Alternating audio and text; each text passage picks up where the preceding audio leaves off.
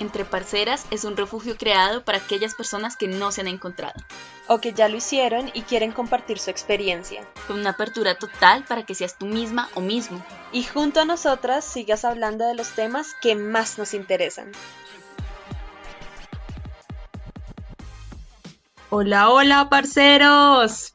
¿Cómo están, parceros y parceras? Ay, cómo he extrañado estos espacios, o sea, como no se imaginan. No aparecemos aquí desde diciembre.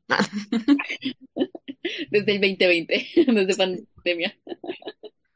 Es terrible, bueno, pero eso lo explicamos en otro podcast, espero nos entiendan, vamos a volver con todas, solamente permítanos organizarnos y nada. Aquí estamos y regresamos, de hecho, más firmes que nunca, justamente con un invitado, con un tema que sabemos que van a amar, es que sabemos que les va a encantar desde ya. Está jocoso, yo tengo nervios, no sé por qué tengo el corazón así como... Listo, entonces yo creo que le damos paso a nuestro invitado que nos cuente quién es él, cómo se llama, a qué se dedica y por qué está aquí. Uh, bienvenido. Bueno, muy, muy buenas tardes a Carolina, a Dani. Soy Jason Ibarra, soy licenciado en Filosofía y Educación Religiosa, es decir, me muevo en el campo filosófico y teológico. Sin embargo, de los, de los temas más apasionantes para mí es, es el pensamiento, es decir, por la filosofía, por la razón, pensamiento crítico, pensar, atrevernos a pensar un poquito más diferente. Soy docente, y bueno, también tengo eh, iniciando un proyecto en, en, las redes sociales que después les, les contaré. Y pues bueno, agradecerles por la invitación y a todos los, los que nos escuchan, pues muchísimas gracias por estar aquí. Súper, no es que de verdad no podemos escoger a una mejor persona y me permito decirlo para hablar del tema del que vamos a hablar en estos momentos. Y más porque este campo del que nos habla Jason es un campo que, cara, no me va a dejar mentir, yo en el colegio era mm, terrible para filosofar, para pensar, pero por eso estamos acá, ¿no? Para atrevernos a pensar, para atrevernos a salirnos, a salir de nuestra zona de confort, ¿no? Yo considero que quien piensa no pierde. Por ahí se escucha, por ahí se escucha de verdad que el que piensa pierde, dicen por ahí. Eh, hasta ustedes yo creo que lo han dicho en algún momento, pero, pero yo creo que el, ejercer un poquito la, la, razón y el pensar distinto, el hacerse preguntas y sobre todo que son profundamente humanas como el, el, este tema de la infidelidad, pues hay mucha tela por cortar, definitivamente. Y es que creo que a nosotros nos ha enseñado la filosofía o nos siguen enseñando la filosofía de una forma que que no sé, que lo vemos tan complejo, lo vemos como un pensamiento totalmente, eh, mi, sobrino me lo decía hace poco, ¿no? Me decía como que es que me están haciendo leer tres autores y los tres piensan de forma diferente y quieren que piense como los tres y, que los combine y es que yo no puedo y me decía así como totalmente frustrado. Ahora imagínense eso, pensar desde la filosofía con un tema dentro de tu cotidianidad, dentro de tu vida diaria como la infidelidad. ¿Desde qué ámbito lo voy a agarrar? ¿Cómo lo voy a ver? Y ahí quiero que nos hables un poquito de eso, Jason, por favor. Bueno, primero, no le tengan miedo a la filosofía. Segundo, tema infidelidad es un tema profundamente humano.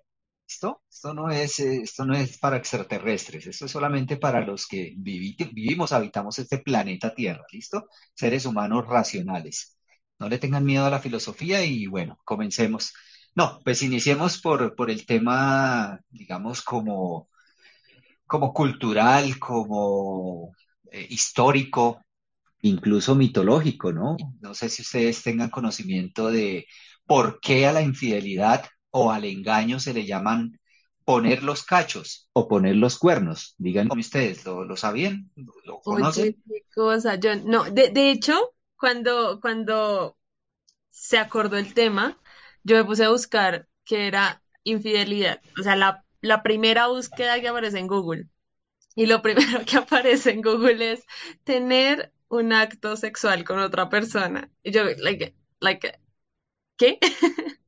Estaba así como, ¿qué, qué, qué, es, qué es esto? Y más a fondo, lo, lo, lo, lo que busqué más allá fue como ser desleal, decir mentiras, y creo que me quedé con eso porque era lo que conozco ¿sí? Es lo que conozco eh, dentro de mi zona de confort.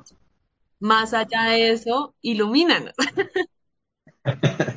No, mira, hay una filóloga que se llama Eloise Guerrier. Ella en un libro que se llama Guía Etimológica, digamos, nos presenta como tres maneras de poder entender de dónde viene el tema de los cachos, de los cuernos, para hablar, digamos, eh, para hablarle a, a nuestra gente, ¿sí? porque de esa manera es como se expresan las personas. Los cachos, los cuernos, digamos, hay tres teorías. Una es en la Edad Media, donde los señores feudales, eh, supuestamente ellos tenían el derecho de acostarse con las esposas de sus vasallos en la noche de bodas. ¿ah? Y entonces, eh, digamos, e, e, era un abuso de poder, definitivamente, ¿no? Y cuando ejercían ese derecho, pues tocaba cerrar la puerta y para saber que ahí estaban en un acto sexual como tú lo investigaste, Dani, eh, colgaban en la puerta pues unos, unos cuernos, ¿no? Una, una cornamenta de ciervos. Entonces, estamos ocupados, no, no, no, nos, no nos interrumpan, ¿no? Esa es como una, una primera. Hay una segunda que tiene que ver con los nórdicos, ¿no? Eh, uno habla de nórdicos, uno piensa en, en la mitología nórdica, Thor. Freya, eh, bueno, todo esto. Eh, o también Olafo, ¿no? Que es como la caricatura que, que como que comúnmente conocemos. Eh, igual, ellos, eh, los, digamos, eh, decían, los nórdicos tenían el derecho, pues, a mantener de relaciones sexuales con cualquier mujer de su, de su comuna, de su tribu, ¿no? Y colgaban igual en la puerta unos cascos con cachos, con cuernos.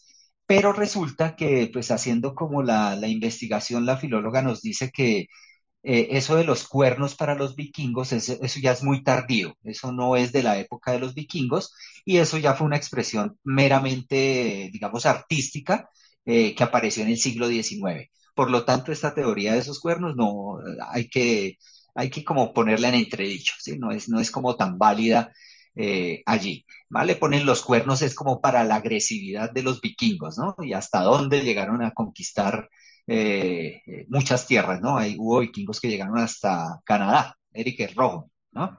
Pero bueno, y, hay otra, pues que nace de la mitología griega, que ya es el tema que a mí me apasiona, pues entiendan, soy filósofo.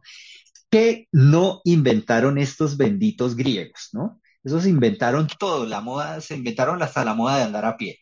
Ellos, ellos dicen, eh, ellos cuentan, más bien relatan un, mito de Pasifae, que es la hija de Helios, que es el sol, ¿no? Y de una ninfa que se llama Creta. Esta Pasifae fue entregada al rey Minos eh, como esposa, pero esta sinvergüenza le fue infiel a su esposo el rey, ¿no? Y entonces de esa infidelidad cuenta el mito que nace un toro blanco era una relación netamente zoofílica. Nace una criatura, digamos, con cabeza de toro y cuerpo humano. ¿Saben de qué les hablo? ¿Qué, criatura es esa? Ah, genial, el minotauro. Y entonces parece ser que desde allí, desde los griegos, desde esta mitología, empieza a, tornarse el tema de la infidelidad o el tema de los cuernos, eh, empieza a tornarse como una metáfora de, la infidelidad, ¿sí? Entonces, imagínate, desde ahí. Eh, y bueno, ya entrando un poquito más a la etimología de la, expresión, eh, infidelitas es traición, ¿sí? Eso es lo que traduce la, palabra o el vocablo latino, ¿listo? Traición. Pero traición a qué o traición a quién es lo que nos, nos trae pues este, este tema. ¿Quién es el que traiciona a quién? ¿Quién es el que, o qué es lo que realmente traiciona? Eh, eh, se traiciona un pacto, se traiciona una relación, se traiciona a una persona, se traiciona un voto de confianza. ¿Qué es lo que estamos traicionando? ¿Sí? Ese es, ese es como el punto, ¿no? Entonces aquí por eso es que les decía al principio, no le tengan miedo a la filosofía, háganse preguntas, háganse preguntas y yo a lo largo de, los minutos voy a hacer muchísimas preguntas porque esa es la razón de ser de la filosofía, ¿listo? Hacernos preguntas. ¿Qué estamos traicionando realmente aquí? ¿Vale? ¿Vamos bien? Listo, es que muchas gracias. Eh, hasta que llegó el podcast. Ah, Un placer. Chao, chao, parce. Ah, no, no. Oh, Es que genial. Sí, de hecho, parte como de eso que decía, ¿no? Como me, me quedé pensando como qué es lo que traicionas, como qué es lo que, qué es- a qué le eres infiel, ¿no? Y yo creo que depende de la época un poco y depende de, Y de las personas. de relación con quien estemos Ajá, hablando. Claro, yo creo que el concepto de infidelidad de antes o de, o el concepto de infidelidad de, de mi abuela no es el mismo concepto de infidelidad que yo tengo ahorita. O no es el mismo concepto de infidelidad que tiene mi generación ahorita. Hace poco hablaba con una amiga de eso y era como, para mí, eh, ella me decía, ¿no? Para mí es mucho peor si mi pareja me dice como no, estoy hablando con esta chica todos los días, así por WhatsApp, por lo que sea, porque está teniendo una conexión sentimental con esa persona que es lo que él y yo siempre hemos manejado. Así me dice como no, ya me acosté con esta chica, a mí no me importa, me decía, pero que me diga que está teniendo una conexión de otro ámbito, una conexión más espiritual, más emocional, para mí es terrible, ¿no? Y es como su forma de ver la infidelidad dentro de su relación. Pero yo sé que no, no es para todo el mundo, ¿no? Que a mí me Obvio, no, no persona, lo es es. terrible, pero, pero es como, como ahorita o como esta generación eh, valora la fidelidad desde distintos puntos de vista o desde los acuerdos propios que ellos tengan como pareja. Lo que para mí es infidelidad, pues que no lo sea para ti. Exacto, y, y me parece muy, muy interesante este punto que tú tocas, porque eso me hizo pensar de otra amiga que nosotras tenemos en común, que eh, para ella la infidelidad no existe. Y para ella es muy normal estar con muchos hombres, ¿sí? Y que esos hombres estén con muchas mujeres. Porque para ella, la, o sea, como que en, su cabeza no existe eh, eh, el margen o no sé si el concepto de infidelidad, ¿sí? Para ella el disfrute de su vida es estar con muchos hombres, ¿sí? Que eh, com- la complazcan y pues asimismo dejar libre a la persona con la que ella piensa que está teniendo una relación. Igual, volvemos al punto, como que no es lo mismo para, no todo el mundo piensa de la misma forma. Es verdad. Me parece muy interesante los puntos y posturas que ustedes tienen. Eh, se nota que son muy inteligentes ustedes y muy humanas, muy humanas. Es, netamente humana lo que ustedes están, diciendo, ¿sí? Ya la filosofía eh, se mete, digamos, intrínsecamente a profundizar sobre el asunto, ¿no? Iniciamos con uno muy, muy leve. Entonces, eh, pactos de amistad. Entonces, Dani, Carolina son amigas 10 años. Seguramente en alguno de esos 10 años, Carolina o Daniela ha, ha, no sé, ha roto, digámoslo así, en cierta manera, esa relación de amistad y, y se han peleado y se han dejado de hablar, ¿o no? Seguramente. Yo creo que sí. ¿No? ¿Nunca? ¿Diez No, años seguiditos no se han dejado de hablar? no. Y si es pelea es a muerte. No mentiras, no, jamás. Esto se acaba en sangre o no se acaba. O no se acaba. Listo. Entonces, digamos, en una amistad tan duradera como ya la- yo la he tenido con mi, mejor amigo, esto, cuando se rompe ese pacto, ¿sí? Eh, a veces se le, se le llama, digamos, que es un fariseo, ¿sí? Es un fariseo.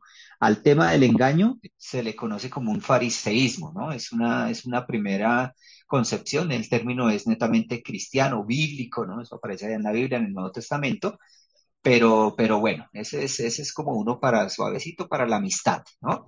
Pero ahora pues pensemos en lo siguiente. Ahora sí comenzamos la filosofía. ¿Listo? Nosotros a veces, eh, chicas, damos por sentado que, o damos por hecho de lo que es tener una relación amorosa.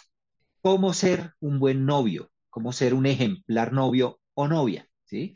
¿Quién nos ha enseñado a nosotros a tener una relación amorosa? Pues resulta que a veces ni nuestros papás son el ejemplo, ¿sí? Lo hablo por los míos eh, y por muchas familias, ¿no? Y qué cantidad de divorcios, ¿no? Y Dani, conocemos tanta cosa, ¿no? Tanto, tanto en los, en los ámbitos educativos en los que estamos, ¿no? Tantas familias que, que se divorcian eh, cada año, en cada curso, en todos los grados. Los niños a veces nos cuentan, ¿no? No se cuenta el santo, pero se cuenta el milagro Pero, pero bueno, el, el hecho existe. Entonces, parceras, los seres humanos eh, somos personas que obedecemos a ciertos pactos o normas que si lo pensamos bien, son estrategias que las mismas de las mismas sociedades han creado para decirnos, oye, compórtate de esta manera o no te comportes de esta manera. Si te portas mal, vas a sufrir las consecuencias, vas a tener un castigo. Eh, y entonces, ¿qué deberás hacer? Pues en nombre de la justicia restaurativa, vas a tener que hacer un compromiso, tener que pagar una multa, en su defecto, cuando ya es muy grave, pagar unos días, meses o años de cárcel. ¿Por qué? Pues porque no se supo comportar en sociedad.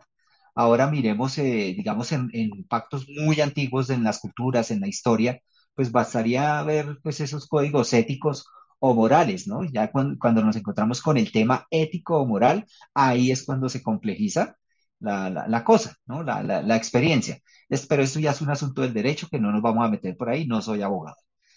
Esto, entonces, el hecho de, de que tú te unas sentimentalmente ya es un pacto, ¿listo? Entonces, tú te, te declaras a, a- la persona A se le declara a la persona B. Ahí ya hay un pacto.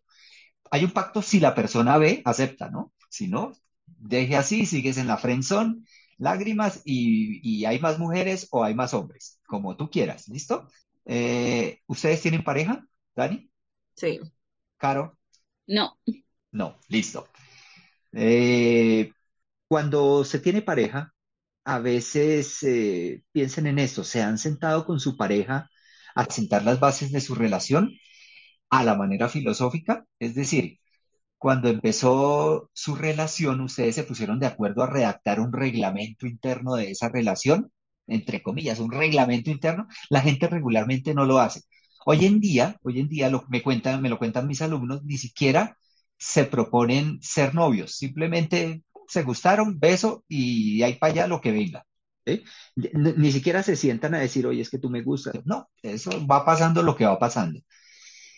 Cuando se pacta una relación, son conscientes de que ambos tienen una libertad que los precede y que aún estando en esa relación, esa libertad no se va a afectar, de que, digamos, van a pactar de que se van a apoyar mutuamente en todo momento, con determinadas experiencias eh, humanas y un apoyo mutuo, eh, continuo, digámoslo así, eh, van a pactar qué van a celebrar juntos. ¿m? Dígamelo a mí cuando se me olvida que es el necesario. ¿ah? Mi novia se pone colérica. Oiga, pero es que no nos sentamos a pactar de que había que celebrar el necesario o el aniversario. Eh, no sé, en las relaciones se pactan, mm, se pactan eh, momentos de soledad, de privacidad. Digamos, hay días en que no Eso quiero estar raro. contigo, respétame eso. Ujú. ¿m? Eso, No eso es sé, es. eh, Que, que las parejas hoy en día, o pues no sé, mm, me tocaría preguntarle a mi abuelita cómo eran las relaciones de, de- en, en la época de ella, pero es que es muy raro que ese tipo de acuerdos se hagan hoy en día. Cuando tú preguntaste lo de, por ejemplo, si con mi pareja mm, yo me sentí a hacer esos pactos, de hecho, sí, sí nos, sí nos sentamos y fue verbal, ¿sí? Cosa que eh, eh, yo sé en estos momentos qué es lo que a él le hace daño dentro de una relación y cuáles son sus límites dentro de una relación y él igualmente sabe los míos. Hablamos de un montón, no, no, no, de cosas, incluso hablamos de la libertad de la relación, que no sé si haya personas que lo hagan. Em, nosotros somos conscientes de que si a la otra persona le llega a gustar otra persona, una tercera persona, nosotros no deberíamos intervenir en eso siempre y cuando seamos totalmente honestos con nuestros sentimientos. ¿m? Qué seriedad, muy bien. ¿Y esa gente de dónde sale? ¿Estos dos de dónde salieron? Sí, y, y por eso es que Bueno, ¿no? súper loco. Bueno, sigamos. Y eso que no hemos entrado todavía como tal al tema, ¿no? Esta- esto es la introducción, ¿ah? Imagínate, digamos, eh, voy a plantear, yo soy muy imaginativo, ¿no? Eh, los filósofos somos así, a veces estamos allá en el mundo de las ideas, pero la aterrizamos un poco. Eh, sería muy, muy osado pensar de pronto en un protocolo de noviazgo, en un protocolo de pareja.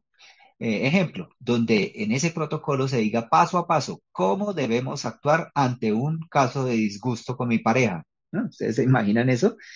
Eh, no sé si puedo nombrar, el, eh, nombrar una serie de televisión en el podcast, ¿sí?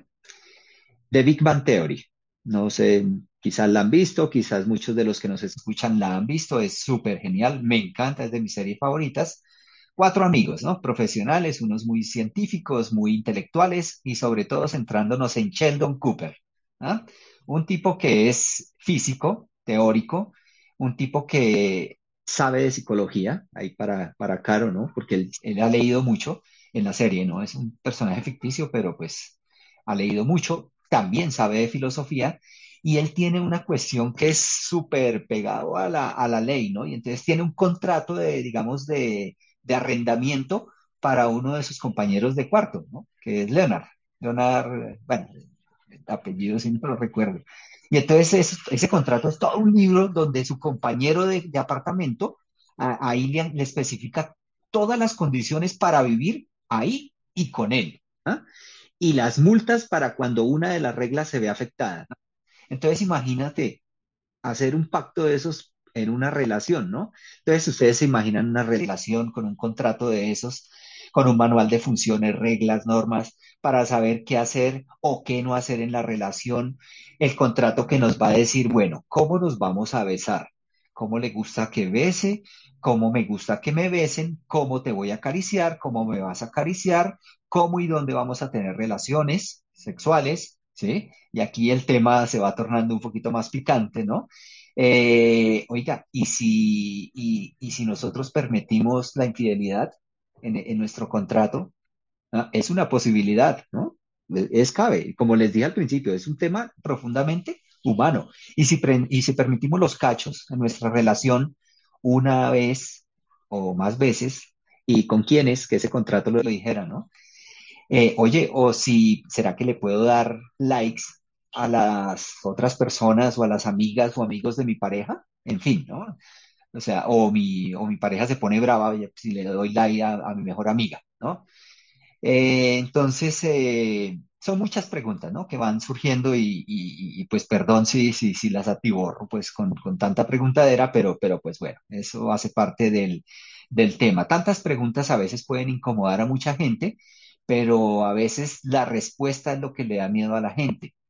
Entonces, ahorita sí, empecemos. Entonces ya Dani eh, ya nos comentó infidelidad, engaño, ¿no? Eh, cuando ya hay un pacto eh, placentero, sexual, con una tercera persona, digamos que, que no es mi pareja, ¿sí? Si no, pues no tendría sentido. Y ser infiel, o sea, tiene que ser con una tercera persona. Entonces, la infidelidad ya es un asunto físico, ¿sí? Corporal. Antropología filosófica, que se produce cuando dos desconocidos o conocidos, pueden ser compañeros de trabajo, de la empresa, eh, vecinos, ¿no? Eh, cuando se atraen y esa atracción lleva a otro plano, pues mucho más de una relación meramente dialogal. Ya no queremos hablar, ya nos caímos bien, pero ahora, ¿qué? Venga que no es para eso. Entonces, ya, ya empieza, ya es otro nivel, ya eso es otro nivel. ¿Será que la infidelidad ya se produce desde el momento preciso en que yo pongo todos los medios para que una relación placentera con otra persona que no es tu pareja se dé? ¿Ah? Yo ya estoy poniendo los medios. O sea, ya tengo la intención. ¿Será que desde la intención, cuando yo pienso ser infiel, ahí ya hay infidelidad? ¿Qué creen ustedes? Cuando está solo en el pensamiento. Es que ahí volvemos al, punto inicial de que depende de la persona. Si tú me lo preguntas a mí, como persona, como Daniela, para mí ya hay infidelidad exactamente por lo que dijiste, porque ya está poniendo los medios y eso para mí significa ser desleal, para mí. Puede acá estar mi amiga de la que les estamos, de la, de la que te estamos hablando y ella puede decir, pues no, eso para mí no es ser infiel, que haga su vida y que sea feliz.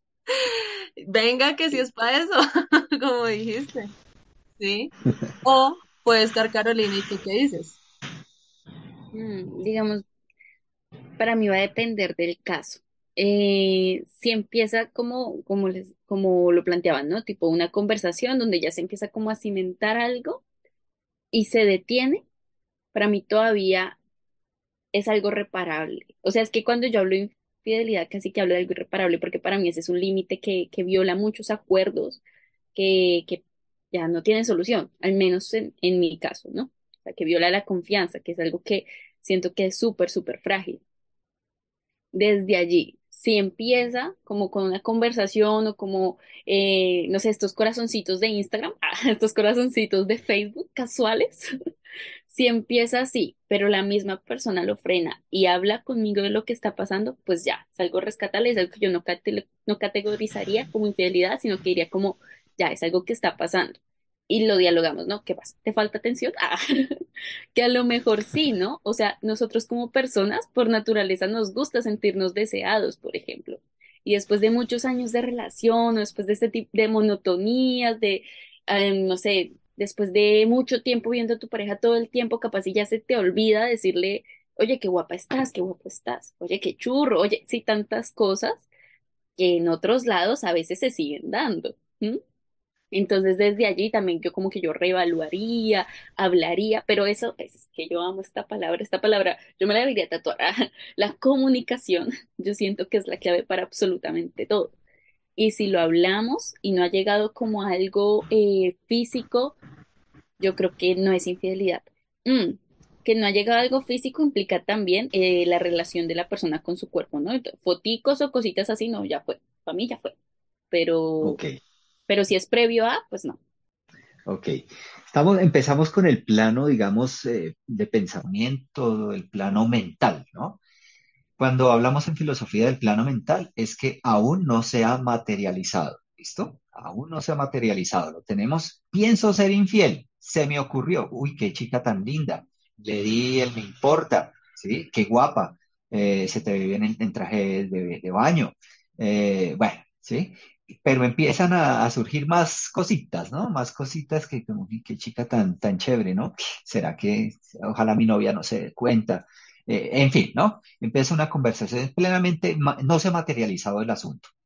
Yo pienso ser millonario, ¿sí? Yo quiero ser millonario, pero no lo he materializado, ¿sí? Lo tengo en mente, pero no lo he materializado. Quiero ser infiel, no lo he materializado. ¿Será que eso ya es infidelidad? Esa es la pregunta, ¿no? Hay una concepción cristiana, seguro muchos de los que están aquí tienen fe, a la religión que sea, respetando las posturas. Y dentro de esas concepciones eh, religiosas hay una concepción un concepto más bien que es pecado, ¿no? El pecado. Eh, eso, eh, en el pecado, digamos, en el cristianismo hay una oración que se conoce como el yo confieso, yo pecador. Y entonces ahí dice, yo confieso que he pecado mucho. De pensamiento es lo primero que dice, de palabra, de obra y de omisión, ¿no? Para el cristianismo, el pensar algo inadecuado ya es pecado. ¿Ah? Analiza, ni siquiera lo has. Entonces, imagina todos los malos pensamientos, ¿no? Soy un pecador completo. Ya estoy ¿Ah? El- ya, sí, ya, ya me estoy quemando. Ya, eso deje así. Ya, ya el bautismo no, no hace, no hace nada, ¿no? Eh, ¿será que para el cristianismo pensar en la infidelidad ya es pecar? Pues pareciera que sí, ¿no? Pensar en cometer un error, es decir, tener una intención de hacerlo no correcto, ya está mal. Por ahí dicen que los pensamientos son potentes, ¿no? Por ahí dice la gente y, y los psicólogos a veces hablan de eso, los coaching y bueno, los pensamientos tienen mucho poder, ¿no? Las ideas eh, son maravillosas, por supuesto, eh, una idea, un pensamiento es revolucionario. Dime tú, todas estas personas que solamente con sus letras, con sus eh, frases célebres han, han derrocado gobiernos, ¿no? Eh, digamos, o han construido, ¿no? Los pensamientos construyen conocimiento. La idea de ser infiel, de engañar, de poner cachos o como le llames, es maravillosa. Poner cachos, eso ya es lo que está en tu mente, eso es maravilloso. La pregunta, ¿es revolucionario? El hecho de pensar poner cachos te llena de sentido a ti como persona, ¿es correcto pensar en engañar? El hecho de pensar en ser infiel, eso te hace mejor persona, eso te hace una persona correcta, eso es una idea revolucionaria, maravillosa. Eso, el hecho de pensar en poner cachos, te da sentido a ti como persona. Es correcto pensar en engañar, es, es a lo que quiero llegar, ¿no? Poner likes, corazoncitos, me importas, manito arriba, las fotografías de otras personas que, no sé, supuestamente como que nos gustan, o al menos eso es lo que crees, en, en todas las redes sociales, pensando que esas personas son más bellas que nuestra pareja, ¿será que eso ya es infidelidad? Yo sigo con mis preguntas, ¿no?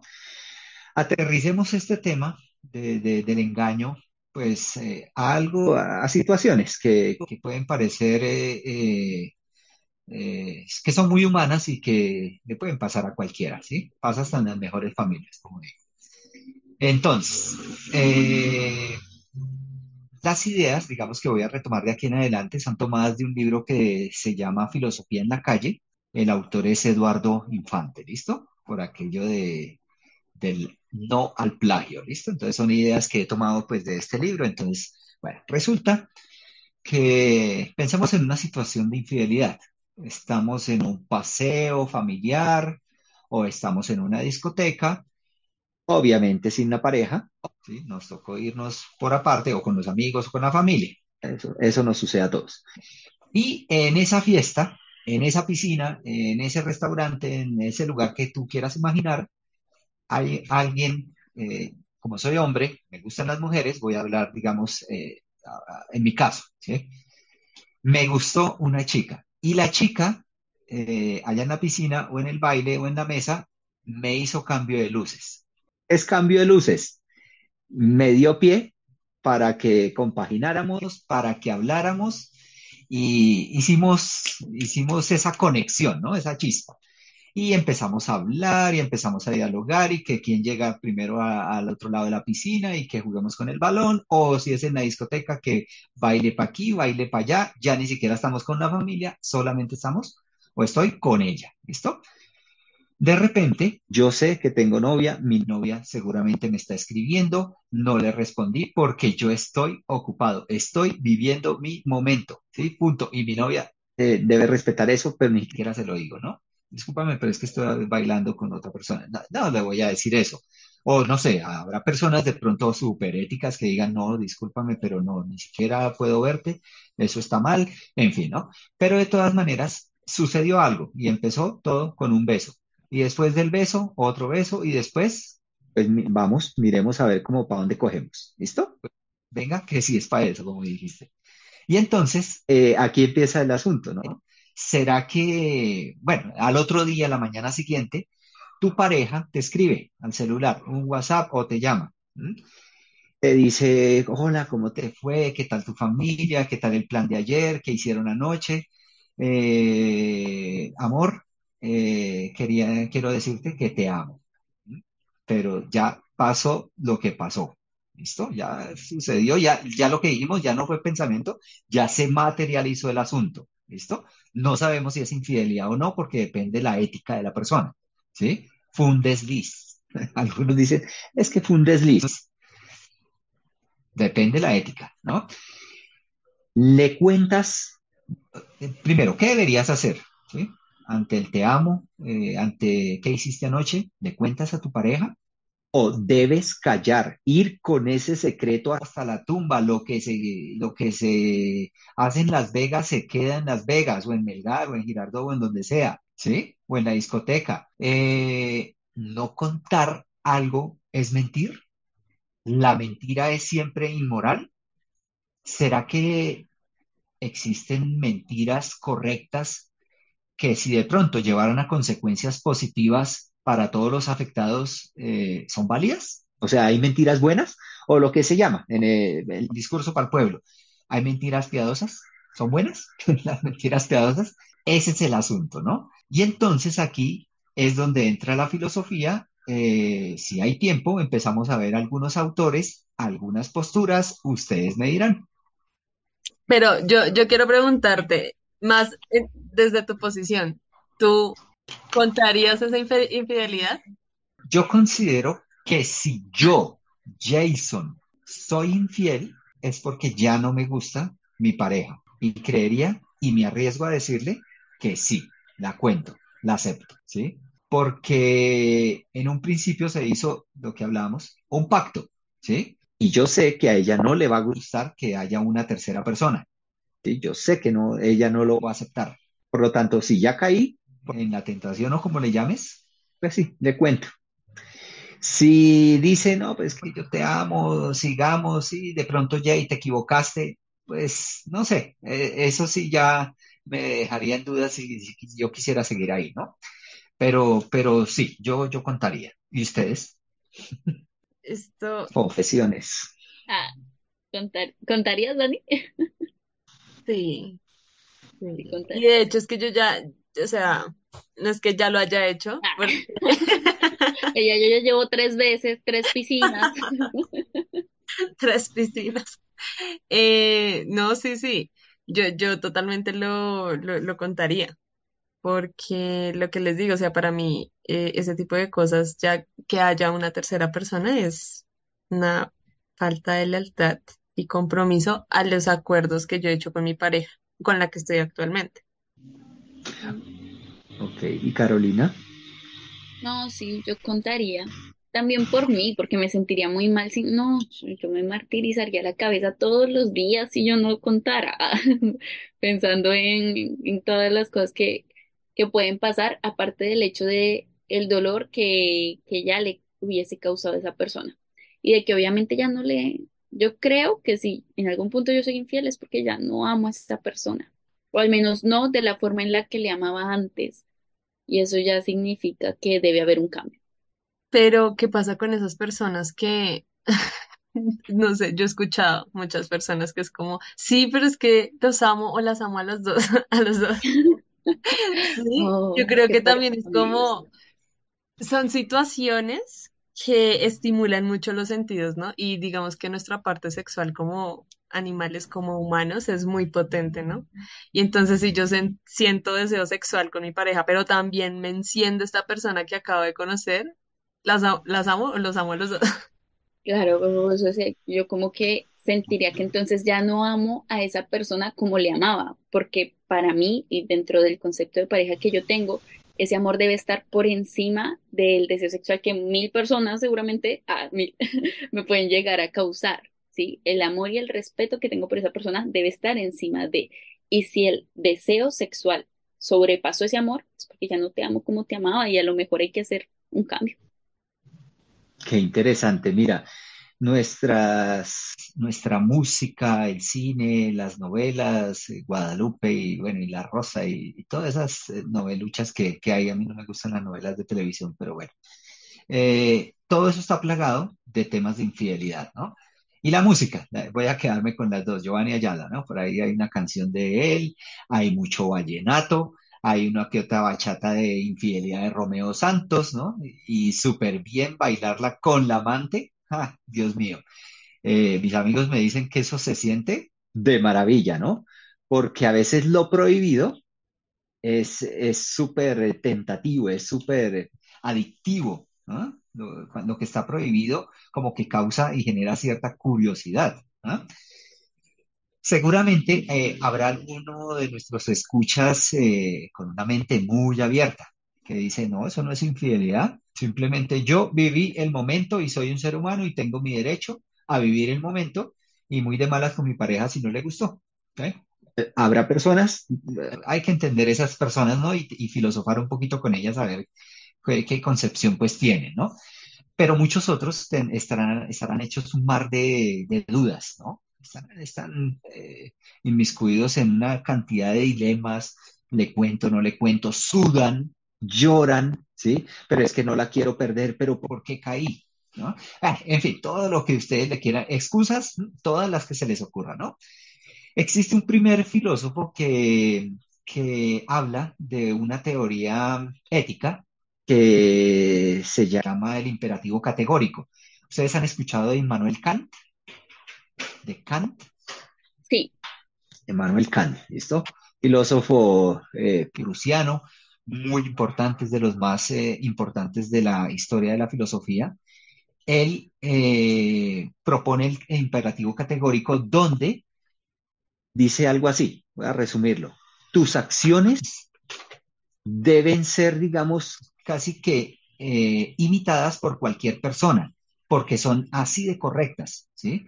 Todo lo que tú pienses, lo que tú digas, lo que tú hagas, cualquier persona en el planeta eh, entero puede repetirlo, porque eso es lo correcto, ¿sí? Él nos habla de eso.